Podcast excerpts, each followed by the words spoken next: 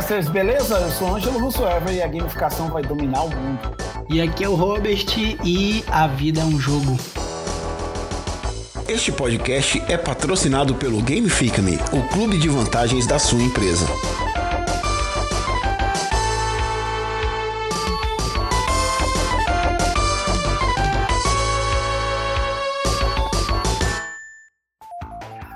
Bem, galera, nós vamos começar aqui o nosso podcast hoje com entrevista muito legal com Carlos André, que é CEO da Lois Sai. Bom, a base do nosso tema de hoje aqui é o engajamento dos milênios não acontece com transações, e sim com experiências, que são tão importantes, se não mais, do que preço do seu produto ou serviço. Bom, vamos falar basicamente sobre como engajar uma nova geração em campanhas publicitárias. Bom, tendo em vista é, aí as mídias tradicionais perderem influência com audiências mais jovens, né? Principalmente falando sobre os millennials, sabemos que essa nova geração possui uma oferta de conteúdo infinitamente maior que possibilita uma escolha muito mais interessante, né? Eles escolhem o que eles querem consumir. Bom, se eles escolhem o que eles querem consumir, como inserir incentivo de consumo para essa galera que é totalmente diferente do que a galera de 10, 20, 30 anos atrás. Por isso, nós chamamos aqui o Carlos André, da Loisai, para poder bater um papo com a gente e falar o que, que a gente tem feito aí na área de gamificação para poder mudar esse jogo e fazer com que as novas gerações tenham coisas que realmente pertencem às novas gerações. É isso aí. Inclusive, é, o Carlos ele é autor de um artigo lá no meio mensagem falando justamente sobre esse tema e a gente vai deixar o link aí na descrição para quem quiser ler depois ainda, é bem interessante. Round one, fight! Carlos, vamos começar então. Você falando um pouquinho para a gente sobre o trabalho da Loisai e como você está lidando com esse mercado que ainda não enxerga a gamificação como uma ferramenta para essa nova realidade. Como que você está trabalhando esse mercado? É um dos grandes papéis da empresa e, e meu também nesse instante, eu acho que é, agrega muito ao trabalho que vocês estão fazendo e parabéns por ele, né? É evangelizar o mercado. O mercado brasileiro ele é muito tem muito pouca cultura de gamificação, é muito amador e tem muita gente que diz que sabe. E isso tem um perigo que é as experiências ruins, né? De pessoas que dizem que estão implementando gamificação, não trazem resultado ou trazem uma experiência ruim para o cliente e isso fica no mercado com um estigma de que gamificação não funciona. O trabalho da Loisai, além de evangelizar o mercado sobre gamificação, ele tem é, três componentes. Um deles é uma plataforma de fidelização baseada em gamificação no mercado. Então, a, hoje em dia você tem esses programas múltiplos, etc., que fazem uma gamificação puxadinho, né? Isso, isso na verdade no mercado é generalizado. Todo mundo quer fazer gamificação, mas ninguém quer fazer o, o a, a, centralização da sua operação em gamificação. Então eles criam um puxadinho. Eles fazem um, uma missãozinha aqui, um, um, uma medalhinha ali, um ranking aqui, que a pessoa pode ou não participar, engajar ou não, e na verdade ninguém engaja. Então a maioria hoje dos processos de gamificação eles são muito pobres na essência, né? Então a, a, a nossa plataforma ela tem como centra, é, centraliza o processo de fidelização em gamificação. E a gente gera não, não fidelização, que é um processo baseado em contrato, né? Mas lealdade, que é baseada em emoções e motivadores humanos. Poxa, muito legal, muito legal mesmo. Eu li uh, o seu artigo lá na meia mensagem e você falou muito sobre a questão de, do público, né? É, uhum. é muito importante hoje a gente olhar para a gamificação pensando inclusive no público que a gente está querendo vender para eles hoje, né?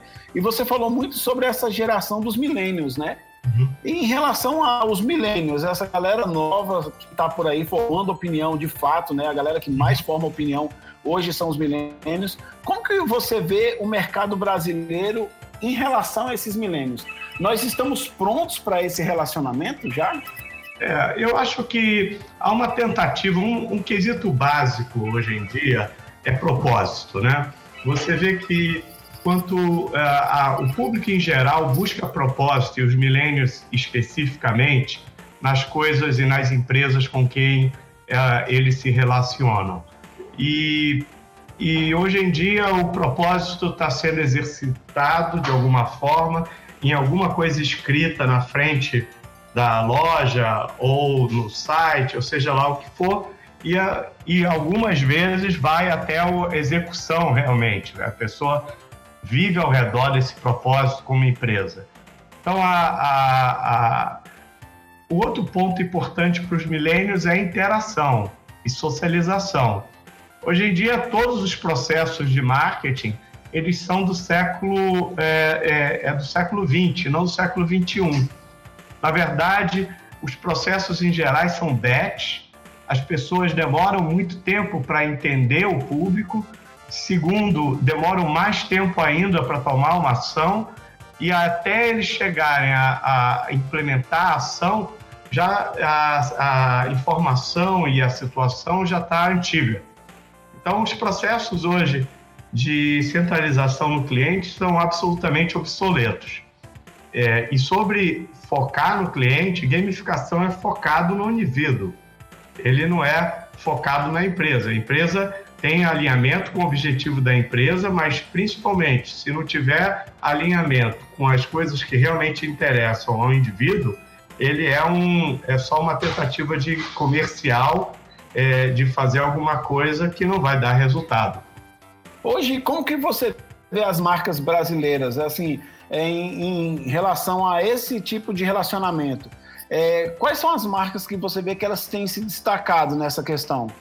Acho que é uma tentativa forte das marcas de chegar perto do, dos consumidores, né? Algumas, não todas, tá? Uhum. É, eu acho que a tentativa versus o ecossistema que eles usam ele, a, é, ele elas, essas tentativas acabam sendo um pouco é, tacanhas.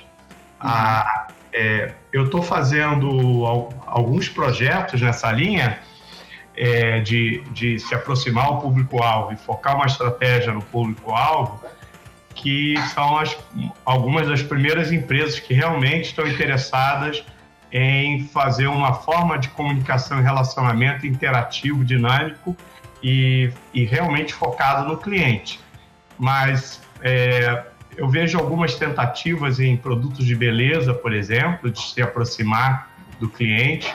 Eu vejo algumas tentativas em setores menos óbvios, como químicos, é, setores farmacêuticos, serviços. Eles estão tentando. O, o, grande desafio é que tem um, um gatekeeper, né? Como dizem em inglês. Tem um, uhum. cara que tem interesses ao contrário disso, que é o status quo das empresas de marketing. As empresas de marketing vivem no passado, não vivem no presente. Das empresas de comunicação também, de, de mídia também, né? Elas vivem do que era e não do que é. Então não é interesse deles você ter um novo processo que é mensurável, que que, que, que você pode ver se está ou não gerando resultado e que é muito mais barato do que as formas anteriores de marketing que são ineficazes, demoradas, arcaicas e unidirecionais. Esse, essa, essa falta de conforto dessas empresas com essa nova tecnologia faz com que eles, que hoje em dia têm os ouvidos dos clientes, direcionem essas atividades mais para essa, para outras coisas arcaicas e não para inovações. Eles não estão interessados em fazer inovação. Inovação custa caro e eles revendem essa inovação. Então, por que fazer e não fazer o baratinho que eles já conhecem? É verdade. Na, no podcast passado, nós falamos sobre justamente sobre essas empresas que elas usam as tecnologias do futuro com olhares voltados para o passado. Por exemplo, é, é usar o poder da mídia social para apresentar um banner onde tem uma foto e uma frase de efeito. Coisas que a gente fazia nas revistas há décadas atrás. Hoje nós usamos a mesma comunicação para internet. Então, para a gente soa uma, como um absurdo, no entanto, para as empresas isso é a coisa mais normal do mundo, é isso que você está falando, né? É isso aí. Você sabe que tem um caso curioso que quando introduziram a luz elétrica no mundo, a, o, o lampião a gás teve um aumento, é, uma melhoria de eficácia considerável para tentar concorrer com a luz elétrica. Nossa! Então é exatamente isso que a gente está falando. Eles são vendedores de luz a gás tentando fazer com que elas sejam competitivas contra a luz elétrica, mas a luz elétrica vai ganhar. É verdade, isso é muito legal. É bom, é boa essa sua analogia aí, porque a gente sabe que a comunicação interativa ela vai ganhar dessa comunicação pobre que nós temos hoje aí. Bom, vamos falar um pouquinho sobre o Octalysis, né? É, é um framework que vocês trabalham, a gente também gosta muito dele aqui. Como que você teve acesso a esse framework e como você entendeu que isso levaria para um turn point mesmo na comunicação das marcas? Bom, eu sempre, desde o início que eu comecei a, a, estudar e a trabalhar a parte de gamificação, eu sempre acreditei que a gamificação é, deveria ser baseada em motivadores humanos, né? Eu nunca acreditei que gamificação por gamificação gerava qualquer coisa. Gamificação, na verdade, são mecânicas que refletem os motivadores humanos que você quer provocar no seu cliente, no seu é, funcionário, no seu canal, para que eles interajam com você e se sintam bem fazendo isso. Então, o motivador humano tem que ser a base da gamificação. É, isso também é um problema hoje no mercado. Ah, os, os, ditos é, especialistas em gamificação são especialistas em badge, é, leaderboard, pontos, rankings, né? É, e não em em gamificação estruturada. Então, a, a, eu tive acesso ao Thales, eu participei de alguns é, eventos lá fora, conheci o, o, o fundador do, da metodologia e nós estabelecemos um vínculo de, é, de, de, utilização dessa metodologia aqui no Brasil é, de uma forma exclusiva, né? porque eu acreditava que, e acredito, e gamificação sem uma estratégia e metodologia de gamificação, ele vira uma tentativa amadora de, de processo. Poxa, muito legal. É, você conheceu o Shao, então, é, quem despertou na gente a questão dessas motivações humanas e tal, acho que foi o, o Neir Yao, não sei se você conhece. Ele é daquele, ele escreveu aquele livro chamado Hooked, não, um livro muito, muito, legal, ele fala muito sobre comportamento também, e ele é um, é um parceiraço do Yukai Shao, então assim, é, foi bem interessante assim a, as escolas aí se aproximando. Você falou sobre motivações humanas, Carlos, e de fato o que nós temos entendido é que cada vez mais nós estamos centrando a nossa comunicação para o indivíduo. Antigamente a gente é, focava no, no, nas massas, né? no público A, no público B, no público C, mas hoje não. Hoje o cara quer saber quem é o Carlos, como que o Carlos se comporta, como que eu posso interagir com o Carlos.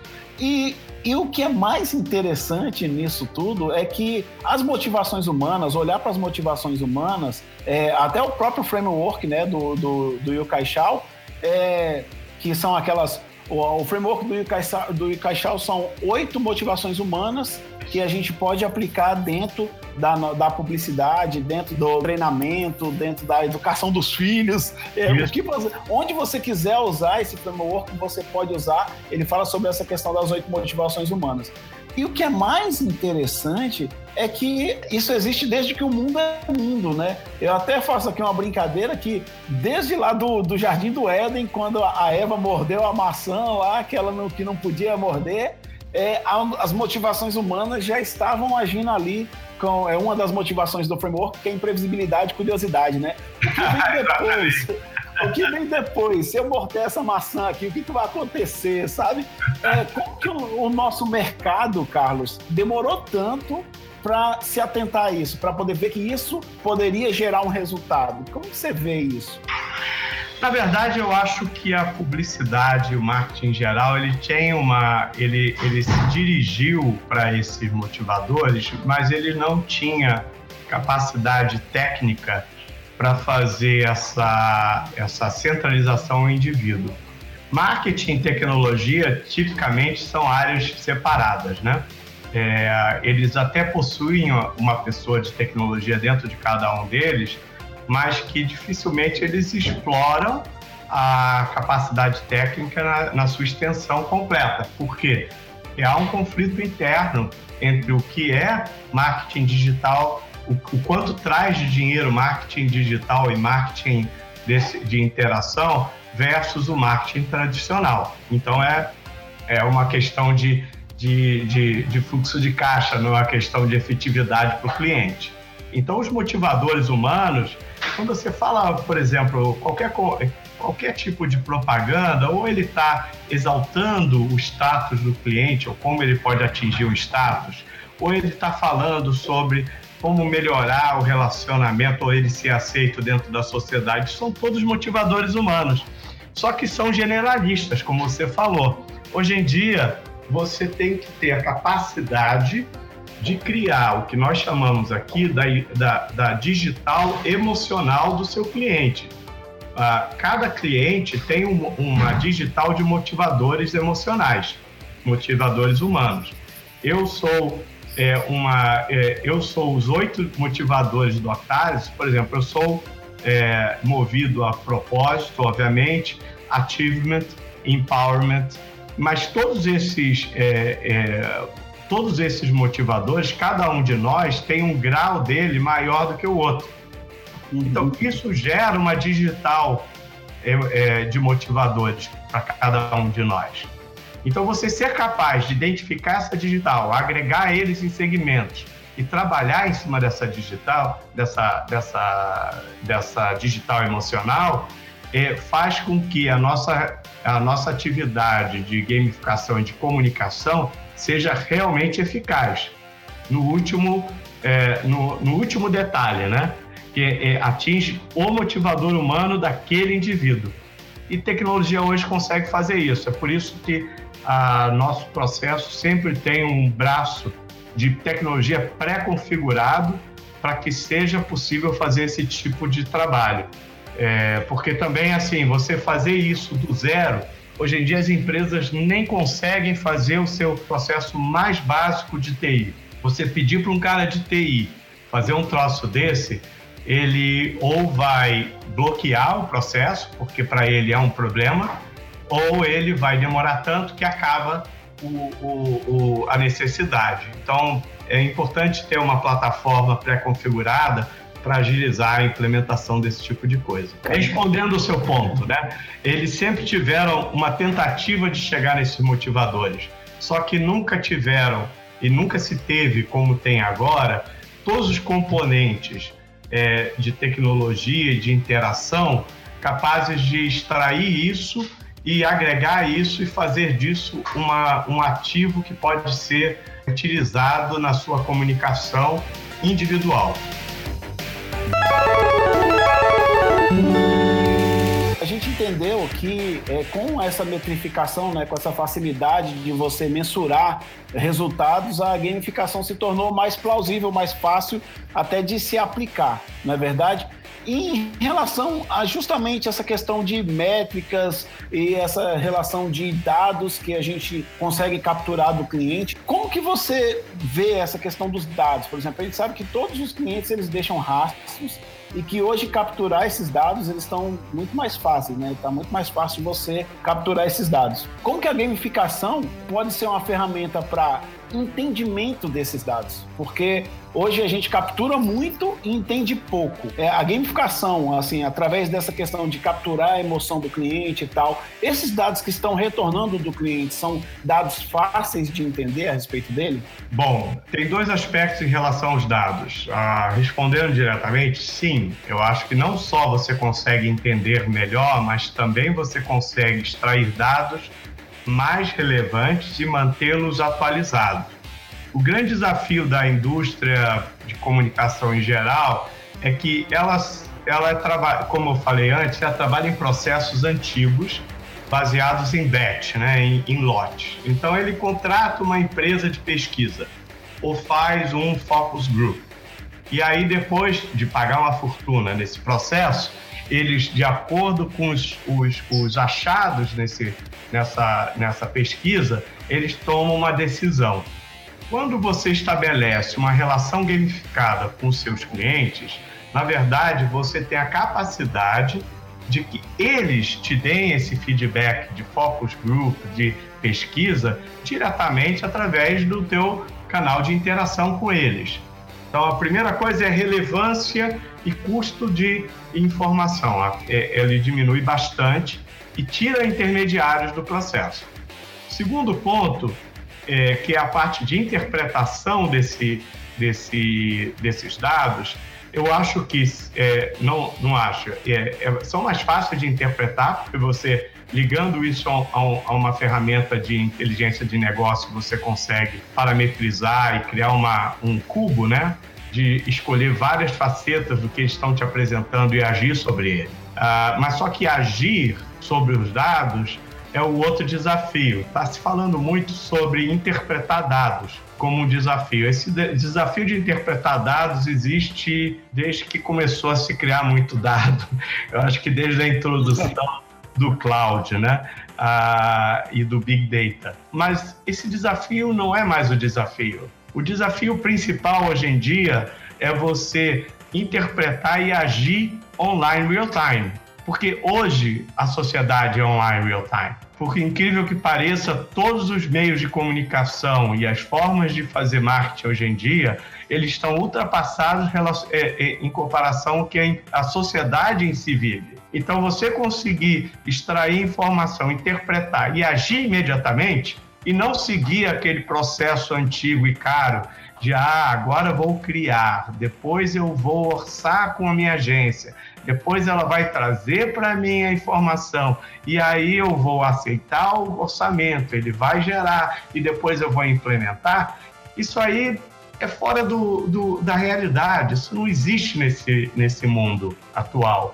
Então, a, agir sobre informação é tão crítico quanto interpretar a informação. Não adianta eu interpretar, interpretar uma situação agora e agir sobre ela daqui a dois meses. Não é assim que o mundo funciona hoje em dia. Só complementando, complementando a pergunta e a sua resposta aí dessa questão dos dados, é, como é que você vê essa, esse compartilhamento de, de informação em relação aos millennials, que você até cita aqui na, no seu artigo lá do Meio Mensagem, de uma pesquisa com os norte-americanos que quase metade dos milênios não se importavam que seu dispositivo rastreassem seus hábitos de compra, localização e tudo mais, tudo em busca de uma, de uma experiência e uma personalização, né? E, e como que você vê isso em relação a, a, toda essa polêmica aí também que aconteceu recentemente com a, essa privatização das informações e tudo mais? Eu vejo muita gente, inclusive conhecidos nossos, que tipo é, decidiram excluir o próprio Facebook até justamente por conta dele não ver que os dados deles não estavam não, não sendo seguro ali, simplesmente ele não querer compartilhar nenhuma informação, nenhum, nenhum hábito dele. Como que trata isso em relação a, tipo assim, a motivação das pessoas de fato mostrarem todos os dados pessoais dele em busca de algo em troca? Bom ponto. É, a verdade é assim, o, o caso do Facebook específico, vamos deixar esse caso assim, deixar claro sobre o que aconteceu, foi a venda de informação, o acesso a informações sem a permissão dos seus clientes, né? Para um terceiro fazer ações em cima deles que poderiam ou não afetá-los. Então, isso aí foi, foi ilegal. Ah, agora, o, o, compartilhamento da informação e usar isso para melhorar a experiência do cliente, você tem que ter transparência com esse cliente do que você está fazendo e deixar ele aprovar ou não isso aí. Tudo nessa vida tem um custo-benefício. Você não ter isso, você diminui a sua experiência. Mas usado da forma certa e com transparência, eu acredito sim na, na propensão das pessoas de receberem e, e, e validarem ou aprovarem esse compartilhamento. Acho que o grande segredo da, da gamificação em si é, é esse, né? Esse, a, através do próprio processo e a estratégia de gamificação, você sabe que aquela pessoa X toda segunda-feira ela compra uma Coca-Cola e come um peito de frango, por exemplo, no almoço, você com essa informação já pode criar algum benefício dentro desse próprio hábito dela que vai gerar uma experiência para ela, né? Eu acho que isso é uma forma que motiva a pessoa a compartilhar essas informações em troca dessa experiência e essa interação com a própria marca, a empresa que ela vai ter, né? É, a gente sempre coloca que todo o processo de gamificação ele começa com três, três itens, né? Um é impactar, o outro é conhecer e o terceiro é adquirir. Ou seja, impactar para que o, a base de cliente entenda que é uma nova realidade gamificada.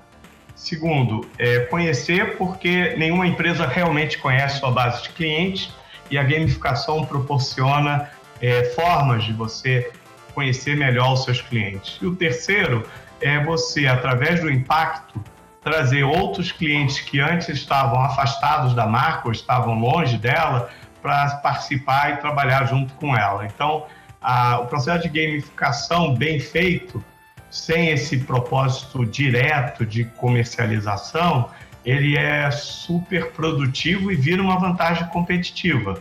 Então, sim, você consegue conhecer muito melhor ele. O cliente ele vai voluntariamente expor as suas informações para você. Não porque você está sendo espertinho, tirando de um lado ou do outro, mas porque ele entende o processo de gamificação e o processo, de, e o, e o processo gamificado tem benefícios para ele também, e não só para a empresa que está adquirindo ou que está implementando isso.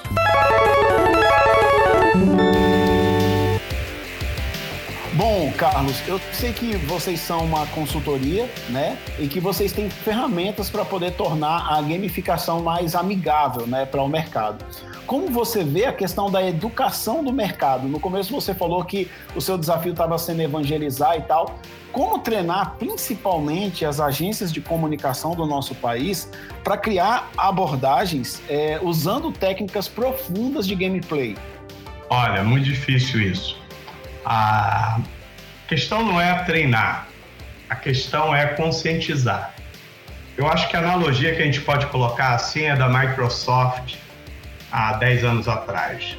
Microsoft vivia, é, viveu a vida inteira de vender é, o sistema operacional e o Office. Era 90% da receita deles sempre, certo?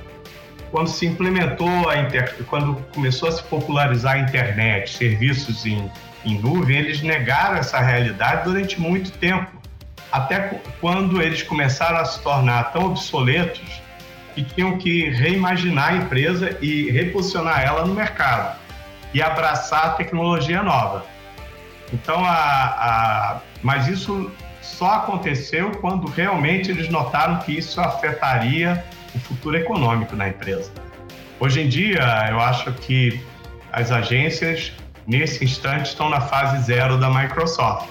Você pode fazer N a N treinamentos e tentar conscientizar, mas o que importa para eles hoje em dia é quanto eles estão tirando da forma antiga. Ah, eu acho que fazer a forma de virar o jogo é conscientizar o cliente e não a agência. A agência vai ser um subproduto da conscientização do cliente. Do nosso lado aqui, a gente vai, a gente está abrindo um blog chamado Gamificação Levada a Sério. É, e, tá, e a gente pretende fazer no segundo semestre, é, no primeiro semestre do ano que vem, um, um evento só para consultores de gamificação, para ajudá-los a criar o hábito, ou fazer, a melhorar suas técnicas de gamificação. Então, esse trabalho educacional do cliente e dos consultores que hoje trabalham ou que querem trabalhar com gamificação é a virada do jogo. E esse trabalho que a gente está fazendo de podcast e apresentar é, informações sobre gamificação também ajuda, e o de vocês certamente é crucial nesse processo. Então, é conscientização do cliente final, dos tomadores de decisão, é, da nova forma de fazer negócio e melhoria da qualidade dos consultores que hoje trabalham com isso. Maravilha. Bom saber que vocês têm trabalhado muito para gerar conteúdo, que eu acho que quando a gente gera muito conteúdo, a gente acaba chamando a atenção de alguma forma no mercado e essa é a nossa estratégia também. Como que você hoje vê a questão dos investidores? A gente nós temos uma empresa, né, a sua empresa e a minha empresa também, ela trata de abordagens científicas, né, para ações na vida real, né? Uhum. Essa questão de abordagens científicas que demora um pouquinho para poder tracionar, como que você vê os investidores olhando para empresas como a gente? Entendeu? Para como que eles, como que você vê os investidores investindo em empresas que trabalham com essas abordagens científicas que vão ditar o futuro da comunicação, com certeza, mas que, como você falou, a gente está na estaca zero ainda nessa questão. Olha, o investidor ele quer escalabilidade uma empresa de serviço é sempre menos é, valorizada do que uma empresa de produto, principalmente produto de software as a service. A gente tem as duas linhas, né? A gente está colocando, a gente tem a parte de estratégia de, de gamificação e a parte de plataforma tecnológica. O que eu entendo é, quando você coloca para o, o, o seu. É, se você pega qualquer relatório sobre o crescimento da gamificação, um dos grandes desafios do crescimento da gamificação é justamente a capacidade de você gerar estratégias de gamificação eficazes para que o cliente adote aquilo e, vários clientes adotem aquilo de larga escala. Né? Ah, esse desafio de como gerar essa estratégia é, você tem que passar do limite de só fazer o serviço. A gente está encarando algumas formas de facilitar o processo de geração de, de, de estratégias de gamificação que sejam escaláveis para que, junto com a tecnologia, consiga vencer essa, essa resistência do investidor em uma empresa de serviço. Mas sem dúvida nenhuma, o investidor ele entende que tem que ter alguma coisa perene e escalável. Ao. Caso contrário, que eles vão investir é numa empresa de serviço, que eu acho que também tem espaço para isso, certo? Porque tem um mercado enorme é, para ser explorado. Mas são, são tipos de investidores e, tipo, e, e multiplicadores diferentes. Você trabalhar numa empresa de serviço e de tecnologia.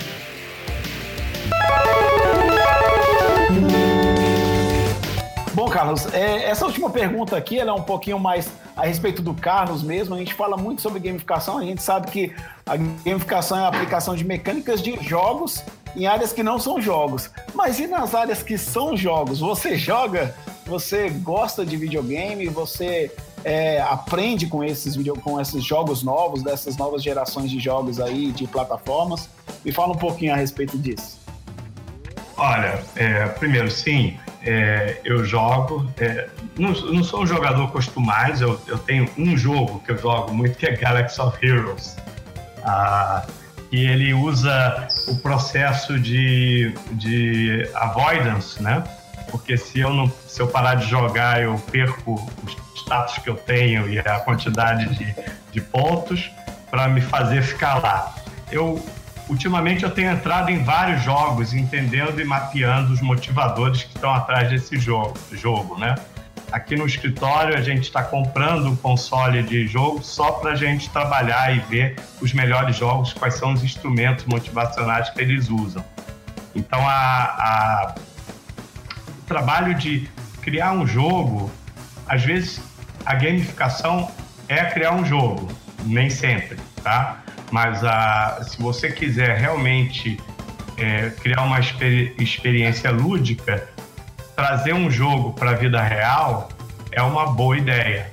Então a gente tem feito alguns processos que a gente inclui avatar, inclui a, uma trilha de, de conquista, uma realidade virtual. Então a gente se inspira muito nos jogos atuais e os jogos realmente que, que, que pegam a atenção do cliente é, para utilizar alguns desses instrumentos nas nossas mecânicas. O que, que você está lendo agora, tá? E o que, que você recomenda de literatura aqui para a nossa audiência? É, tem vários livros que eu poderia indicar. Eu acho que um deles, que é o um básico da literatura de fidelização com gamificação, se chama Loyalty 3.0. Isso é um, é um livro, assim, um clássico dessa área. Tem um, uh, ah, tem o, o, o, que é o, o, o, a Bíblia lá do uh, Yukai Show, que é o Actionable Gamification. Eu não sei se tem a versão. Também... Não sei se tem a versão em português do, do livro, mas Actionable é, é, Gamification é alguma coisa. É, é, um livro básico, eu acho que é super importante para estruturar e, e, e começar a entender aos fundamentos de gamificação baseado em motivadores humanos. Carlos, nós, nossa audiência aqui é formada por pessoas que trabalham em agências, por amigos que estão aí aqui na UNB em Brasília e vários amigos aqui que, que se interessam do nosso conteúdo. Eu queria que você deixasse uma mensagem aí sobre qual é a sua visão de futuro para a nossa área e uma visão motivacional também para a galera não desistir e continuar aí nesse caminho. É, eu, eu acredito piamente no que a gente está conversando aqui. É, eu convoco todos a não serem vendedores de, de lampião, mas abraçarem a, a luz elétrica, né? E, e serem agentes de, de mudança no mercado de comunicação. Os agentes de mudança são aqueles que é, são perenes, que realmente vão estar na ponta dessa, desse setor e vão fazer acontecer e serão muito valorizados em, em curto prazo de tempo. Então, é, você abraçar a mudança e ser um agente de mudança vai, é, é sempre uma, uma boa abordagem, principalmente para quem quer se posicionar no mercado, se diferenciar.